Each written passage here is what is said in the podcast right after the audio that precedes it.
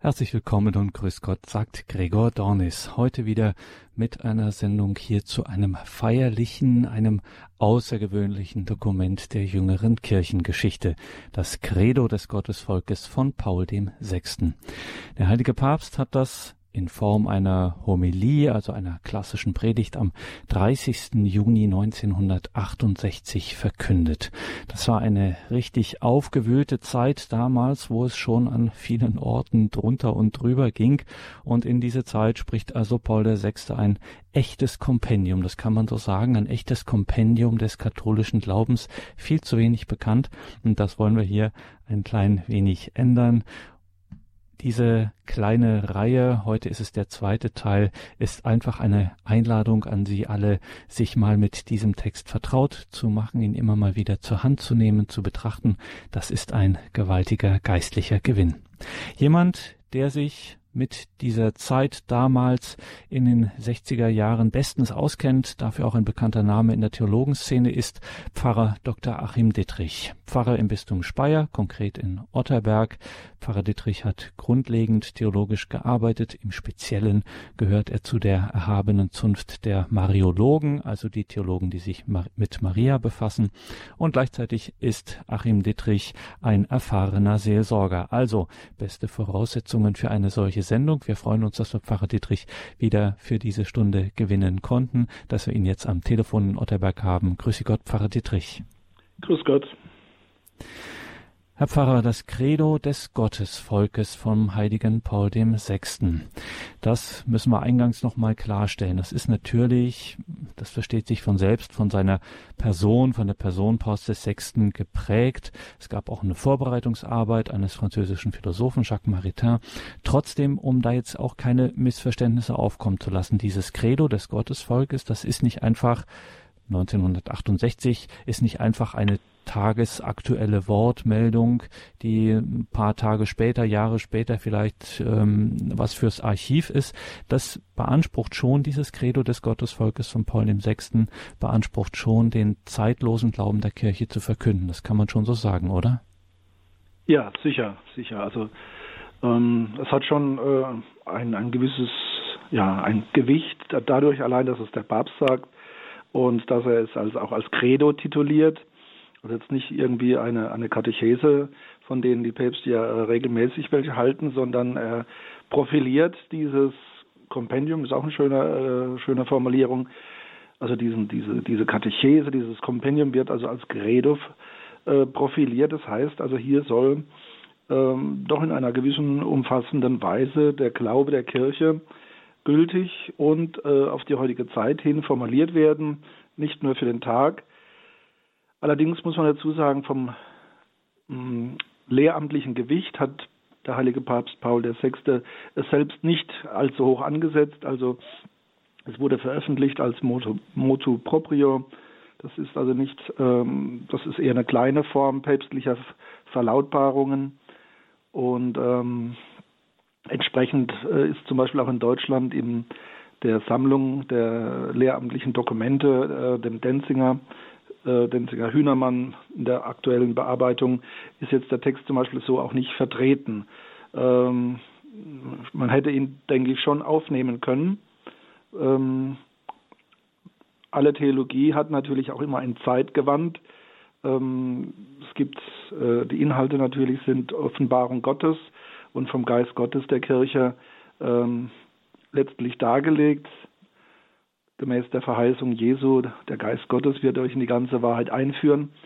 Aber das kommt natürlich auch immer in der Sprache der Zeit, äh, äh, ja, wird es formuliert und natürlich auch immer mit gewissen Fokussierungen, was nicht jede Zeit hat die gleichen Probleme. Es gibt immer wieder auch andere Umstände und so dass manche Dinge in den Vordergrund rücken, andere eher äh, ja nicht zu beachtet werden.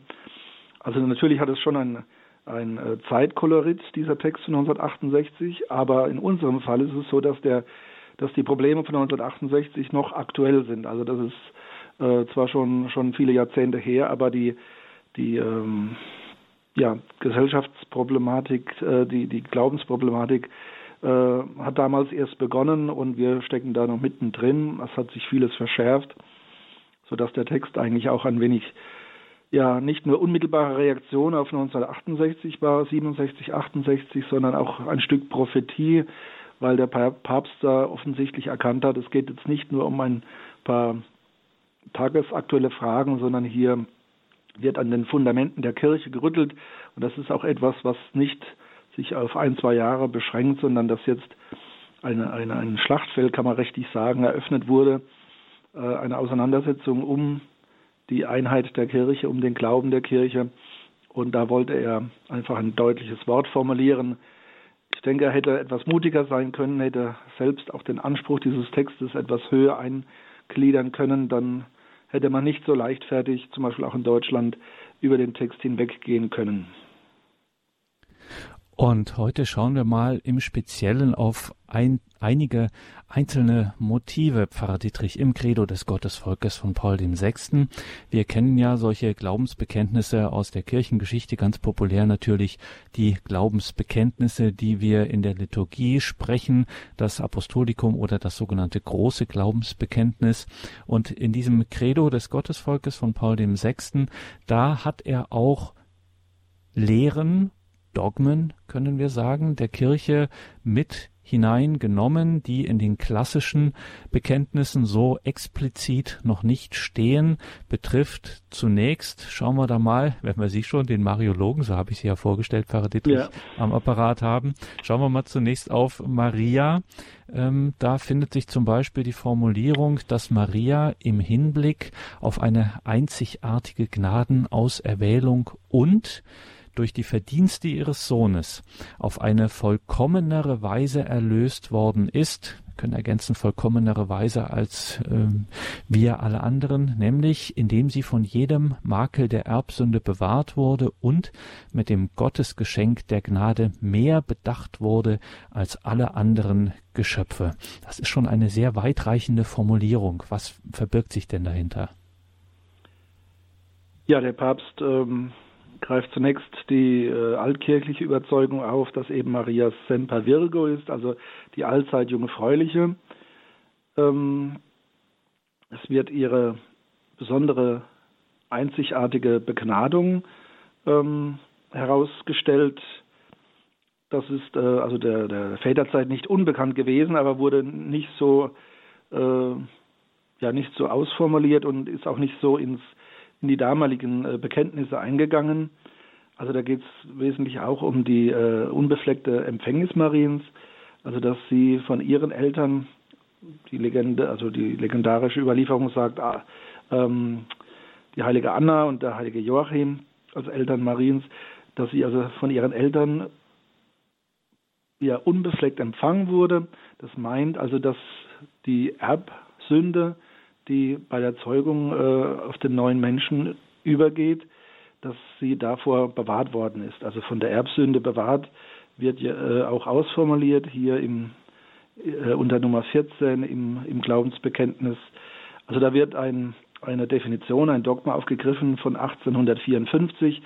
Man hat es damals jetzt nicht äh, ganz neu äh, aus dem Dunkel gehoben.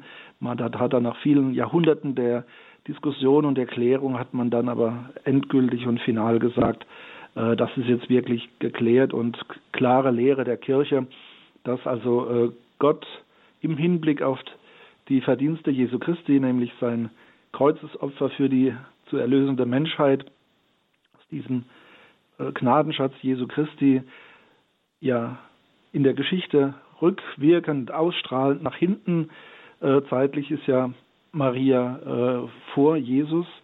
Also sie ist vor Jesus natürlich äh, empfangen und geboren worden. Äh, aber das Kreuzopfer strahlt auch zurück.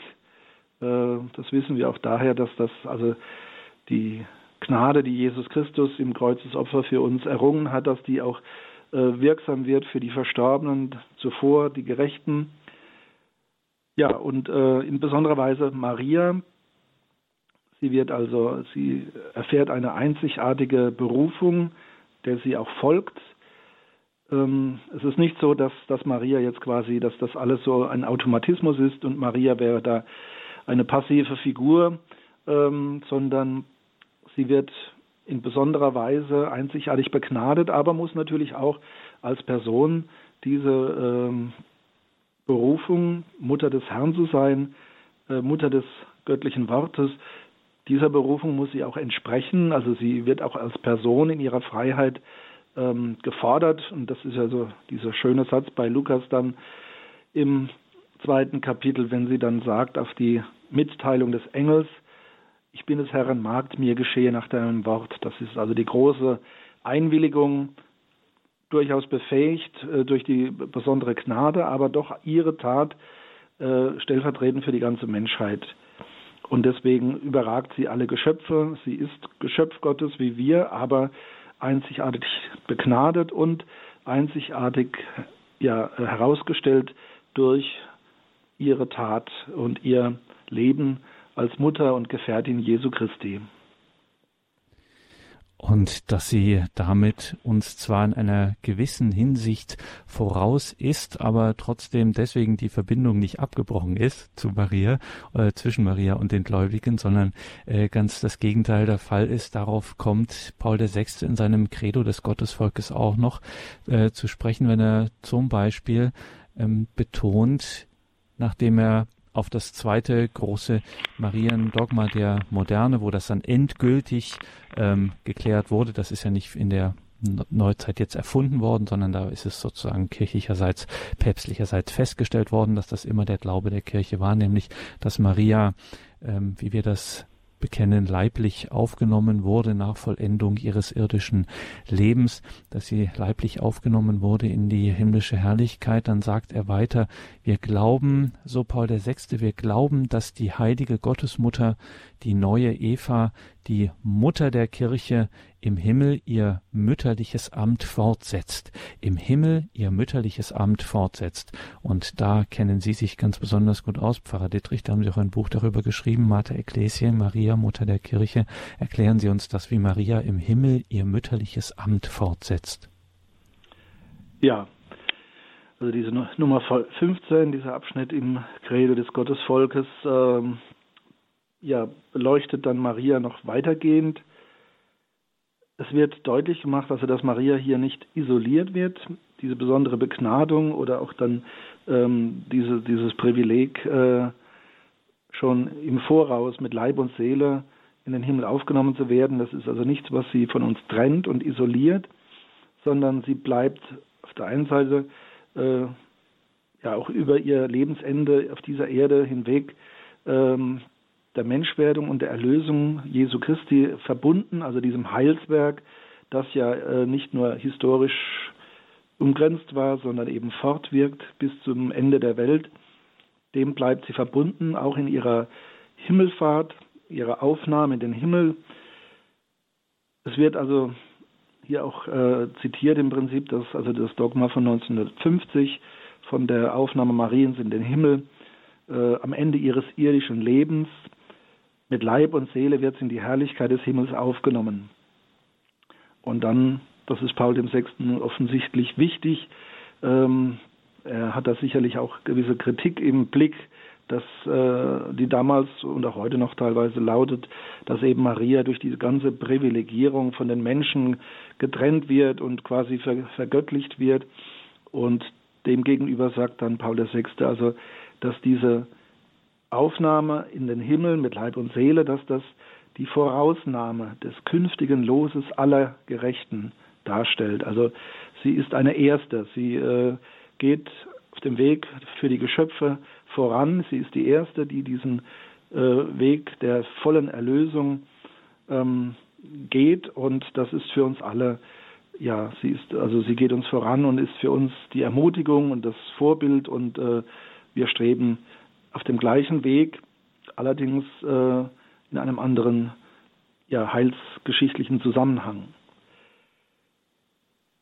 Ja, Maria ist, wird hier als die neue Eva bezeichnet. Das ist ein, äh, eine Titulierung, die schon sehr alt ist, aber die äh, im Konzil doch äh, nur beiläufig erwähnt wurde. Ähm, wir haben ja auf dem Zweiten Vatikanum ein, äh, eine große Kirchenkonstitution, ein großes Dokument über die Kirche. Und diesem Dokument hat man als Schluss und äh, ja, als Abschlusskapitel, als Finale hat man also das Marienleben äh, einen großen Marientext angehängt und ähm, in dieser, dieser Darstellung Mariens in der Kirchenlehre, da ist also Maria als neue Eva beiläufig genannt.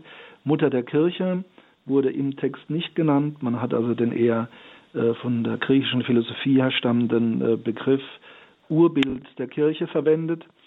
Aber Paul VI. hat dann bei der feierlichen Veröffentlichung dieses, dieser Kirchenkonstitution mit dem Namen Lumen Gentium hat er dann also Maria gewürdigt als Mutter der Kirche.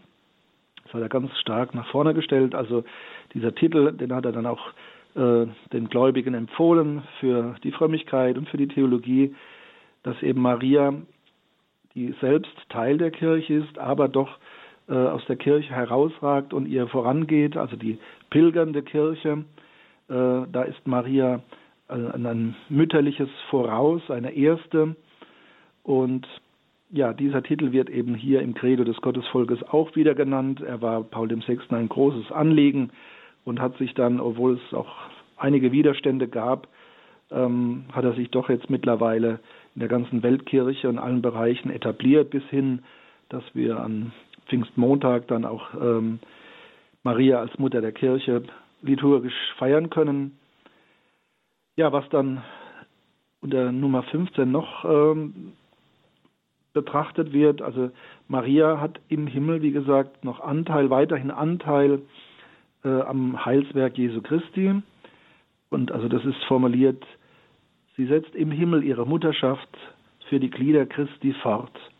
Also sie hat es jetzt nicht geschafft und wenn man es etwas salopp ausdrückt und legt jetzt die Füße hoch und äh, betrachtet die ganze Sache nur, sondern sie wird weiterhin von Gott aktiv mit in dieses Werk der Barmherzigkeit äh, mit hineingenommen. Die Menschen, die noch auf der Erde, in der Pilgerschaft sind, eben zu begleiten. Es ist hier sehr schön formuliert, also es geht um Erweckung und Entfaltung des göttlichen Lebens in den Seelen der Erlösten. Also Maria ist Mutter auch des Glaubens der Gläubigen.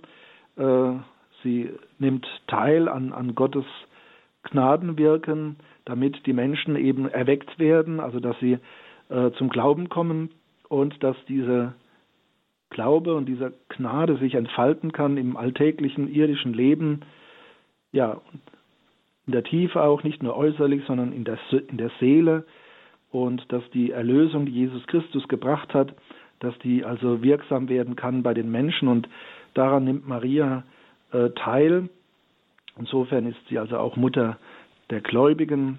Oder man könnte auch äh, durchaus sagen, weil hier der Begriff Mitwirkung verwendet wird, also dass sie auch Mittlerin der Gnade ist, äh, wie vom 19. Jahrhundert her die, die äh, Marienverehrung gerne von Maria gesprochen hat, als Mittlerin aller Gnaden.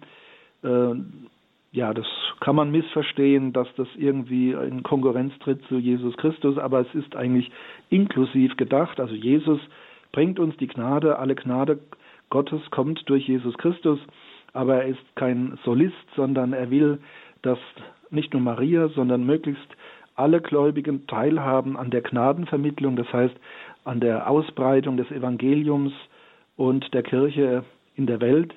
Also Mitwirkung ist eigentlich die Aufgabe für jeden Getauften, für jeden Christen.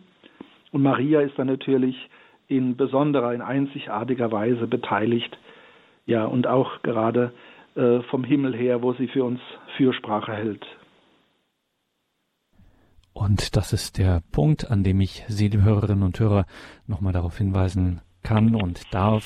Das Ganze kann man auch schön betrachten in einem kleinen Band von Pfarrer Achim Dietrich, unserem heutigen Gast in dieser Sendung, Mater Ecclesiae Maria, Mutter der Kirche, erschienen im FE Medienverlag.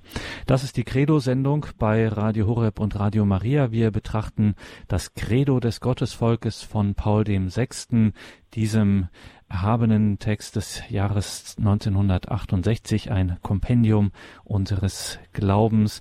Wir werden dann gleich auch noch auf ein paar schwierige oder auf ein paar, ja, nicht schwierige, sondern brisante, sagen wir es so, ähm, Bekenntnisse, Glaubensinhalte zu sprechen kommen, die gerade in der damaligen Zeit und bis heute ähm, durchaus für Diskussionen sorgen, wo Paul VI. noch einmal die Lehre der Kirche und den zeitlosen Glauben der Kirche bekräftigt hat.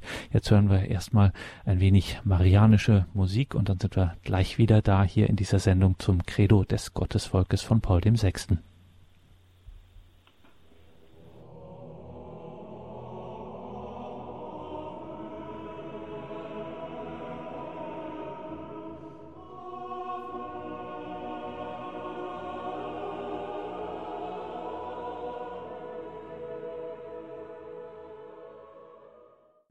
Willkommen zurück in dieser Sendung, sagt Gregor Dornis. Dies ist eine Sendung mit Pfarrer Dr. Achim Dittrich.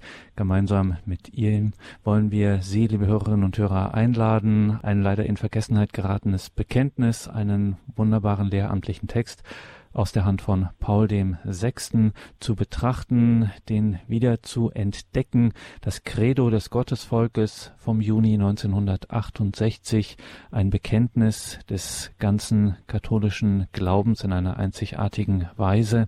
Hier wird Pfarrer Dittrich, wir haben es angesprochen von Paul dem Sechsten, natürlich auch noch einmal in einer besonderen lehramtlichen Weise reagiert auf bestimmte Verunsicherungen, auf Diskussionen, auf Wünsche, das ein oder andere doch mal hinter sich zu lassen, äh, was den katholischen Glauben betrifft. Und ein starkes Wort auch aus dem 20. Jahrhundert ähm, oder im 20. Jahrhundert nochmal ganz stark gemacht, nämlich das Wort vom mystischen Leib Jesu Christi. Gemeint ist damit die Kirche. Der mystische Leib taucht hier auch auf formuliert von Paul VI. im Credo des Gottesvolkes der mystische Leib, also die Kirche, von ihm sowohl als sichtbare Gesellschaft mit hierarchischem Aufbau wie auch als geistige Gemeinschaft eingesetzt. Unter dem immerwährenden Beistand des Heiligen Geistes hat die Kirche die Aufgabe, jene Wahrheit zu bewahren, zu lehren, auszulegen und in der Welt zu verkündigen, die Gott in verhüllter Weise durch die Propheten und in ihrer ganzen Fülle durch unseren Herrn Jesus Christus geoffenbart hat und wenig später stellt er auch nochmal fest und ruft feierlich in Erinnerung, wir glauben an die Unfehlbarkeit, die dem Nachfolger des heiligen Petrus zukommt, wenn er ex cathedra als Hirte und Lehrer aller Gläubigen spricht. Also mystischer Leib Jesu Christi, sichtbare Gesellschaft, geistige Gemeinschaft, Unfehlbarkeit des Petrus-Nachfolgers. Klären Sie uns da ein bisschen auf, gerade mit diesem Begriff mystischer Leib. Was verbirgt sich dahinter? Paul VI. beleuchtet uns äh, in diesen beiden Nummern die Kirche. Die Kirche war das große Thema des Zweiten Vatikanums und es ist überraschend gewesen, dass kurz nach dem Konzil dann plötzlich ähm, ja, der Kirchenbegriff derart destruktiv in die Diskussion geraten ist. Also manche waren dann äh, übereifrig in der Ökumen und dachten, man muss jetzt die verfasste Kirche das alles relativieren, um eine Art christliche Weltgemeinschaft herzustellen, also ohne Rücksichtnahme, dass, also die, dass es eine verfasste Kirche gibt und dass das eben nicht willkürlich äh, institutionell ist von, von Menschenhand, sondern eben eine göttliche Stiftung. Das ist damals ganz schnell in Vergessenheit geraten. Also dem gegenüber möchte Paul VI. noch einmal in Erinnerung rufen, äh, was die katholische Kirche ist. Also ähm, dass es eben eine eine heilige katholische und apostolische Kirche ist. Also es gibt nicht mehrere Kirchen, auch wenn das umgangssprachlich manchmal so formuliert wird. Ähm, aber an sich hat Jesus nur die eine Kirche gegründet als apostolische als katholische, das heißt also allgemeine, weltumfassende, heilig, also von Gott gehalten und im Heiligen Geist geleitet und erfüllt. Ja, das sind also die, die vier äh, Kirchenartikel, die Paul VI. hier aufzählt und dann auch auf den Papst, den Petrus-Nachfolger verweist. Dann betrachtet er das Wesen der Kirche, das eben in dem schönen Bild des Paulus, dem mystische Leib, also der Leib und die Glieder, Jesus Christus das Haupt.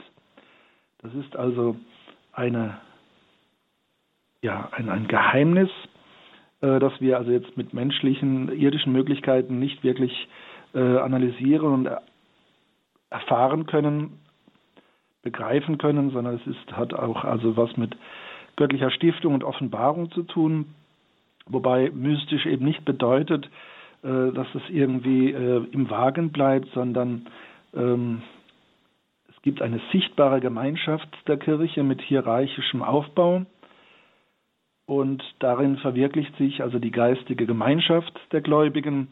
Äh, auch das war ein großes Schlagwort auf dem Zweiten Vatikanum, also mit dem Begriff äh, pilgerndes Gottesvolk oder auch Communio. Also die Christen sind gerufen zu einer geistigen Gemeinschaft. Der Glaube soll in Gemeinschaft gelebt werden und nicht nur ähm, von vielen Individuen, die in, einer in einem Zweckverband sich da organisiert haben, sondern die sichtbare Gemeinschaft der Kirche äh, verwirklicht, die geistige Gemeinschaft.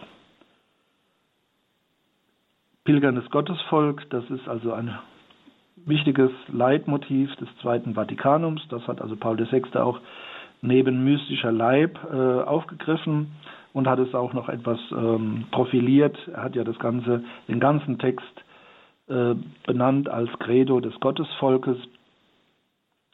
Aber eben dieser Begriff, der klassische Begriff für die Kirche, mystischer Leib, äh, man hat auch die Eucharistie so genannt, also da geht es ineinander über, die heilige Kommunion und die Kirche, mystischer Leib Christi. Ja, diese beiden Motive für die Kirche ähm, stellt er in den Blick, macht deutlich, dass die Kirche himmlische Güter verwaltet und dass sie keimhaft der Anfang des Reiches Gottes ist.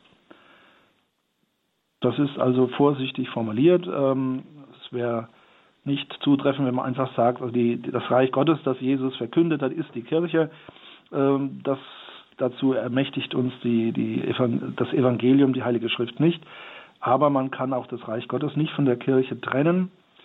Und also dieser, die Kirche als Same und keimhafte Verwirklichung des Reiches Gottes. Das ist also ja ein, ein behutsames Bild, äh, dass das Reich Gottes durch die Kirche befördert werden soll die Erfüllung ähm, ist erst am Ende der Geschichte erreicht, aber bis dahin ist eben die Kirche ähm, ja, Werkzeug für die Errichtung und Ausbreitung des Reiches Gottes in der Geschichte. Paul VI. macht deutlich, dass die Kirche nicht von Jesus Christus zu trennen ist. Jesus ist der Herr der Kirche und er lässt sie in der Zeit Gestalt annehmen besonders durch die Sakramente. Durch die Sakramente erhalten wir Gläubige als Glieder der Kirche Anteil am Geheimnis von Jesu Tod und Auferstehung. Und der Heilige Geist ist es, der all das aktualisiert, also dass es auch heute wirksam ist. Was dann auch erwähnt wird, und das ist ein ganz wichtiges Moment äh, für unsere heutige Krisensituation, dass die Kirche heilig ist. Das heißt, von Gott gehalten, äh, auch wenn, das erwähnt er ausdrücklich, Paul VI., in der Mitte der Kirche Sünder zu finden sind. Das macht aber die Kirche nicht als Ganze äh, zu einer unheiligen Kirche, sondern die Heiligkeit der Kirche wird von Gott gewährleistet. Wer ja, sündigt, trennt sich entweder in Momenten oder ganz von der Kirche. Insofern, auch wenn dann teilweise formal das so wahrgenommen wird, also das ist ein, ein Christ und der hat jetzt das und das angestellt, deswegen kann die Kirche nicht heilig sein, dem widerspricht Paul VI., indem er deutlich macht, ähm, die Kirche, also die Zusage Gottes für die Kirche als, ja als Gnadenort und Gnadengemeinschaft ja wird nicht aufgekündigt. Die Kündigung kommt letztlich dann von den einzelnen Mitgliedern, die sich dann da quasi herausziehen. Allerdings ist es nicht so formuliert, dass das dann einfach gesagt wird, die gehören einfach nicht zur Kirche, sondern im Gegenteil, ähm, er sagt dann, die Kirche leidet an den Sünden ihrer Mitglieder und tut Buße für diese Sünden. Also man wird nicht durch Sünde nicht einfach herauskatapultiert. Äh, man beschädigt in gewisser Weise auch die Kirche, aber eben nicht in ihrem Wesen und in ihrer inneren Wirkkraft. Allerdings jeder Christ, der, der äh, sündigt, ähm, ja, verunklart und äh, beschädigt im Prinzip auch das, das Wirken und das Ansehen der Kirche in der Welt. Ja, die Kirche ist ohne das Papstamt nicht zu denken. Auch das wird von Paul VI., der an sich von seinem Charakter her ein sehr ja, zurückhaltender Mensch war, vorsichtig und vergeistigt und äh, sehr nachdenklich. Also keiner, der in irgendeiner Weise so Trump-mäßig dahergekommen wäre. Äh, aber dennoch weiß er um seine Pflicht und seine Aufgabe, äh, das Papstamt äh, aufrechtzuerhalten und äh, ja, wie soll man sagen, nicht die Rechte, aber doch ähm, das Wesen des Papsttums und die Pflichten des Papsttums auch in Erinnerung zu rufen, dass eben der Apostel Petrus von Jesus eben diese Berufung hatte, die Einheit der Kirche, äh, für die Einheit der Kirche einzutreten, die Brüder im Glauben zu halten, also das heißt zuallererst die Bischöfe, dass er eine herausragende Hirtengewalt von Jesus Christus erhalten hat, durch die Jahrhunderte hindurch, dass ihm in besonderer Weise auch der Beistand des Heiligen Geistes zugesagt ist, in Verbundenheit mit den Bischöfen, aber doch äh, nicht als bloßes Mitglied des Bischofskollegiums, sondern wirklich als Erster unter ihnen äh, und auch als Letzter, der eben ja das letzte Wort hat, wenn es darum geht, die von Gott geoffenbarte Wahrheit für den Glauben, für die Gläubigen vorzulegen. Und da ist er ja die, die entscheidende Stimme des, des ordentlichen allgemeinen Lehramtes, die er mit den Bischöfen wahrnimmt, aber ohne ihn geht es nicht. Er hat das letzte Wort und er kann auch alleine äh, ex cathedra als Hirte und Lehrer aller Gläubigen sprechen. Und ohne ihn kann man auch kein Konzil veranstalten. Er ist dann nicht einfach auch nur der Sprecher der Bischöfe, sondern hat eine eigenständige Position innerhalb des Bischofskollegiums, das aber als Ganzes gefordert ist, ja, den Glauben zu bewahren und äh, zu verkünden. Sagt Pfarrer Dr. Achim Dietrich in dieser Sendung, wo wir das Credo des Gottesvolkes betrachten vom heiligen Papst Paul dem Sechsten. Ihnen das einfach ein bisschen, Sie ein bisschen neugierig machen wollen auf diesen Text, der leicht zugänglich ist. Zum einen über die Seite des Vatikan, vatikan.va natürlich. Und es gibt das Ganze auch in einer kleinen, sehr schönen und auch kommentierten Broschüre im Dominus Verlag von Peter Düren. Alle Angaben dazu gibt es in den Details zu dieser Sendung im Tagesprogramm auf horeb.org bzw. in der Radio Horeb App. Das Credo des Gottesvolkes von Paul dem Sechsten, unser Thema in dieser Sendung mit Pfarrer Dr. Achim Dittrich. Jetzt machen wir eine kleine Musik und dann können wir hier ins Gespräch kommen. Die Leitungen sind jetzt offen. Klaus Diebes in der Regie nimmt im Hintergrund Ihren Anruf entgegen.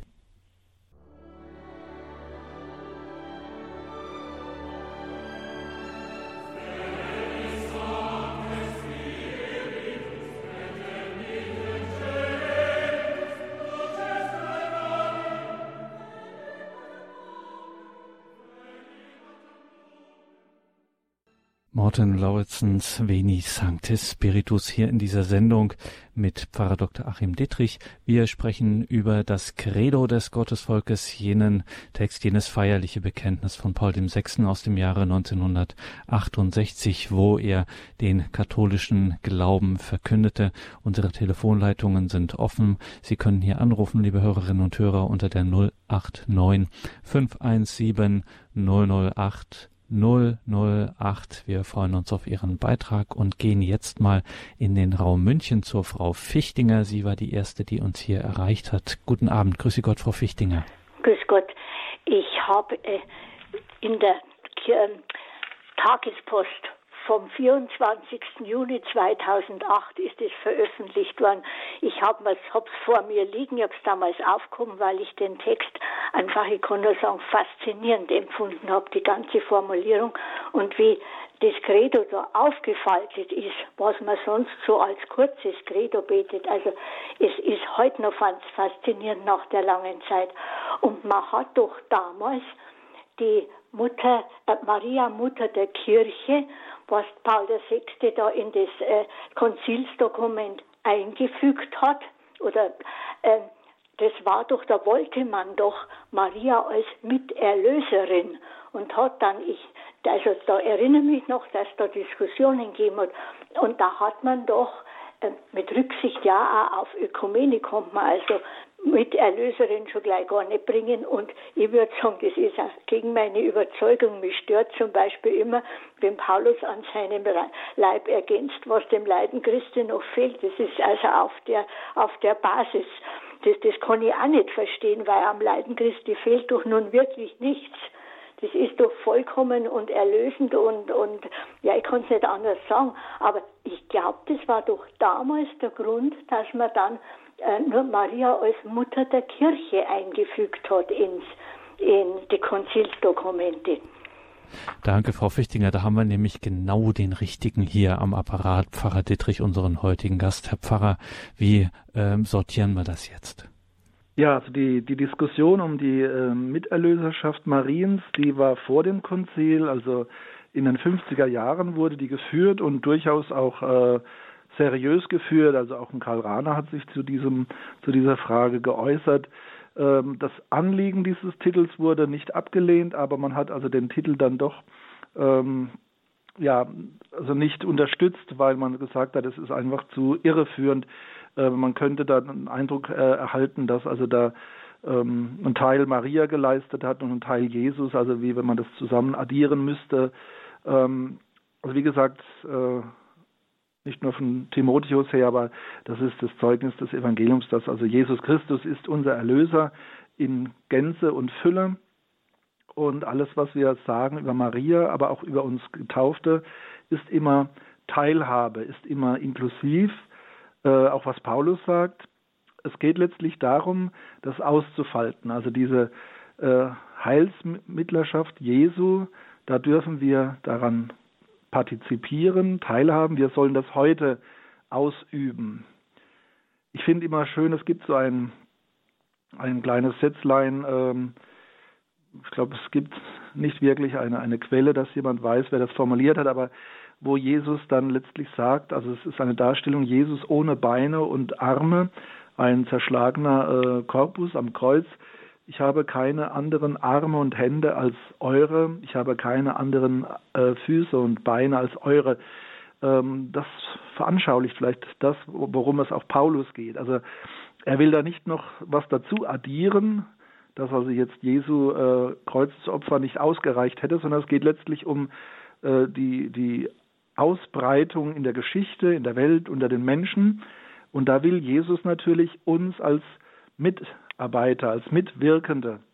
Das ist ja das Wunderschöne, dass Jesus nicht Solist ist und das Ganze irgendwie von oben auf uns herabkommt, einfach so äh, top-down, sagen, sagt man heute in der Managersprache, sondern dass es vermittelt werden soll durch die Kirche, durch die Christen, also dass Gott immer Gemeinschaft ja sucht und auch Gemeinschaft in Anspruch nimmt. Und dafür ist Maria eben auch ein außerordentliches Beispiel.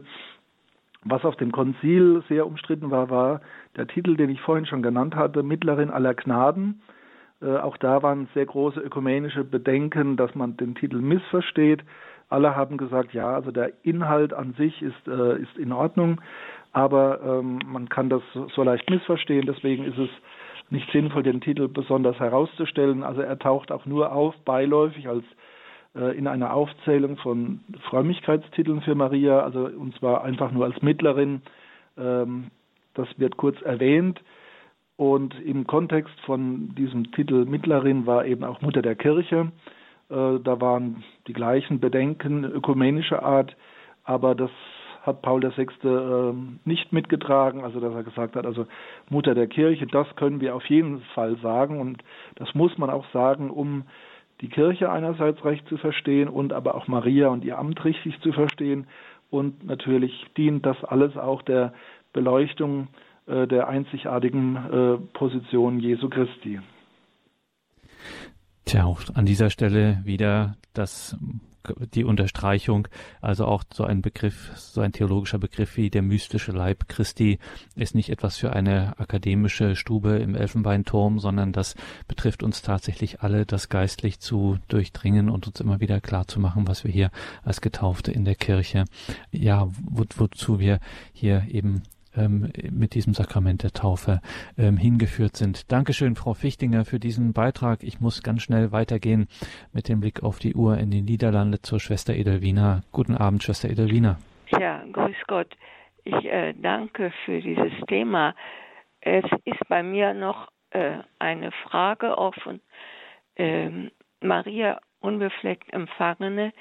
Äh, ich habe mir immer vorgestellt, dass Anna ohne die Mitwirkung von Joachim ähm, Maria empfangen hat.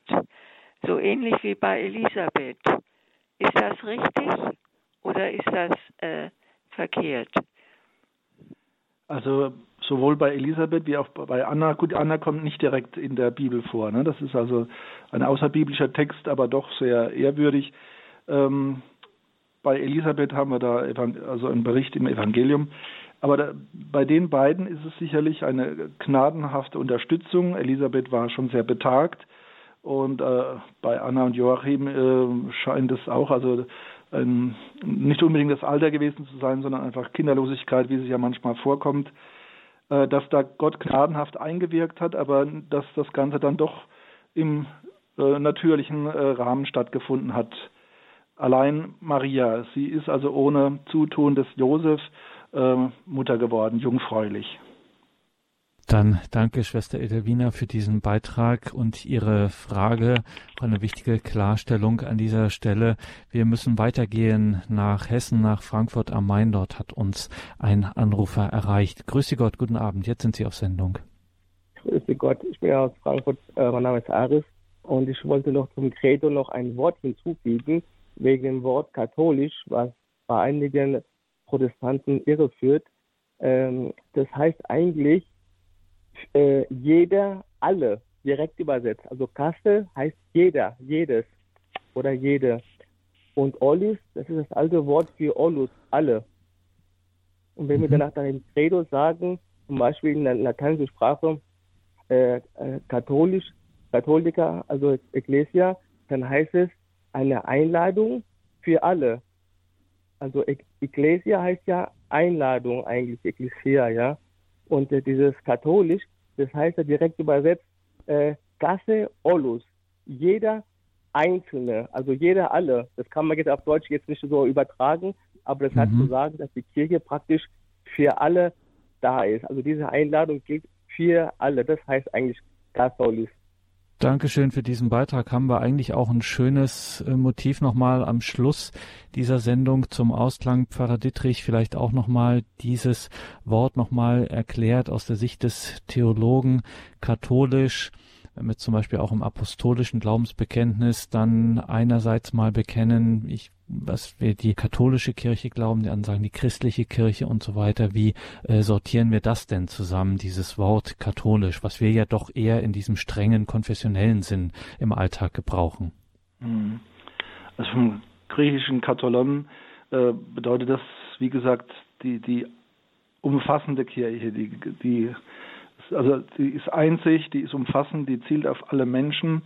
Äh, das war damals auch sehr wichtig, weil äh, ich denke auch heute immer noch wichtig, weil der Mensch eben auch zur Separierung neigt und gerade in der Religion auch immer wieder eine Tendenz ist, dass man so eine Art Stammesreligion, äh, Ortsreligion gestaltet. Also man erlebt es selbst manchmal in Gemeinden, die dann doch sehr exklusiv sind und nur ihre Kirche, ihr Kirchturm und ihre, ihre Gepflogenheiten so war das früher auch in, in vielen Religionen. Man hat also jedes Volk oder jede Kultur hat ihre Religion ausgeprägt und ähm, man hat dann auch Gott in Anspruch genommen, als dass er ihre äh, Rechte vertritt und ihre Interessen und natürlich dann gegen die anderen arbeitet. Ne? Also dann die Gebete äh, hatten den Charakter, dann die anderen auszuschließen und die anderen zu benachteiligen. Und dieses, dieses, der Gedanke von katholisch bedeutet, es zielt auf die Menschheitsfamilie. Ähm, es geht über die Nationen, über die Kulturen hinaus. Es ist die eine umfassende Kirche. Und insofern finde ich es schade, dass das äh, im protestantischen Bekenntnis äh, nicht ja so wie es äh, authentisch ist äh, verwendet wird, sondern im protestantischen Bekenntnis wird ja immer von der christlichen Kirche gesprochen beim Apostolikum. Ähm, ja, das ist eigentlich ähm, ja mit Blick auf die Konfession auf das konfessionelle, aber konfessionell heißt es eben römisch-katholische Kirche und das katholische ist wie gesagt äh, die Katholika, das ist also von der von der von Jesus Christus von der Urzeit her gedacht und äh, sollte man auch nicht schmälern. Ähm, ist vielleicht erklärungsbedürftig, äh, weil es schnell konfessionell missverstanden wird, aber äh, der, dieser Charakterzug der Kirche ist ganz wichtig. Alle Menschen sind gemeint und nicht nur eine Nation, nicht nur ein Land, nicht nur ein Volk. Äh, das war ja auch der große Zugewinn über Israel hinaus. Das Volk Gottes ist jetzt nicht mehr nur das erwählte Volk Israel, sondern alle Menschen sind jetzt eingeladen und äh, das hat der Herr aus ähm, Frankfurt ja auch schön gesagt. Dankeschön für Ihren Beitrag. Alles Gute nach Frankfurt. Ja, das Credo des Gottesvolkes war heute unser Thema. Wir waren verbunden mit Pfarrer Dr. Achim Dittrich.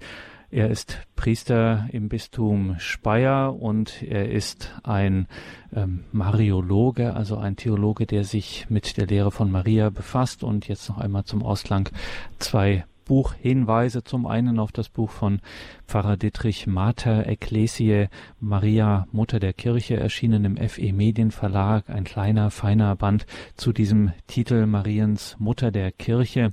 Und zum anderen natürlich das Credo des Gottesvolkes findet man überall online. Die Frau Fichtinger hat sich aufgehoben, als es in der Tagespost 2008 zum Jubiläum mal veröffentlicht wurde. Peter Christoph Düren hat in seinem Dominus Verlag dieses Credo des Gottesvolkes von Paul VI. auch herausgebracht und mit einer ausführlichen Einleitung versehen. Dieses Bändchen kostet 1,50 Euro und passt in jeder Jackentasche. Vielleicht, wenn wir das hier schon empfehlen, sich diesen Text auch einmal äh, ja geistlich auch zu betrachten und alles das, was da an Schätzen drin ist, auch mal vielleicht mit in eine Gebetszeit zu nehmen, in eine Anbetungsstunde, was auch immer, dann empfiehlt sich das natürlich, diesen Text dann auch gedruckt vor sich zu haben. Danke, Pfarrer Dietrich, für für heute. Wir lassen Sie natürlich nicht gehen ohne den Segen. Zuvor an Sie, liebe Hörerinnen und Hörer, noch der letzte Hinweis. CD und Podcast, ganz klar, gibt's von dieser Sendung. Um 21.30 Uhr geht es hier weiter mit der Reihe Nachgehört. Da geht es um die Frage ähm, des Gebetes, wie bete ich, wie bete ich richtig, 21.30 Uhr dann also nachgehört. Und danach gehen wir gar nicht allzu weit weg von Otterberg, gehen wir nach Trier zu Professor Christoph Ohli, mit ihm beten wir dann die komplette um 21.40 Uhr das Nachtgebet der Kirche. Pfarrer Dietrich, können wir Sie zum Abschluss noch um Ihr Gebet und um den Segen bitten? Natürlich. Herr Jesus Christus, wir danken dir für dein Opfer, deine Hingabe am Kreuz, für die Auferstehung und den Heiligen Geist, den du uns mit dem Vater gesandt hast. Wir danken dir, dass wir als Gottesvolk, als Gemeinschaft der Glaubenden durch die Geschichte pilgern dürfen, dass du uns leitest, dass du uns immer wieder neu deinen Geist schenkst, dass du uns im Petrus Nachfolger, dem Papst, einen Oberhirten gegeben hast. Und so bitten wir dich auch, Erhalte deinem Gottesvolk die Einheit, führe es durch diese bewegten und verwirrten Zeiten und führe uns alle schlussendlich zur Fülle des Heils bei dir. So segne euch der dreieinige Gott, der Vater, der Sohn und der Heilige Geist. Amen. Gelobt sei Jesus Christus. In Ewigkeit. Amen. Danke, Pfarrer Dittrich. Danke Ihnen, liebe Hörerinnen und Hörer, fürs Dabeisein. Alles Gute und gottesreichen Segen wünscht Ihr Gregor Dornis.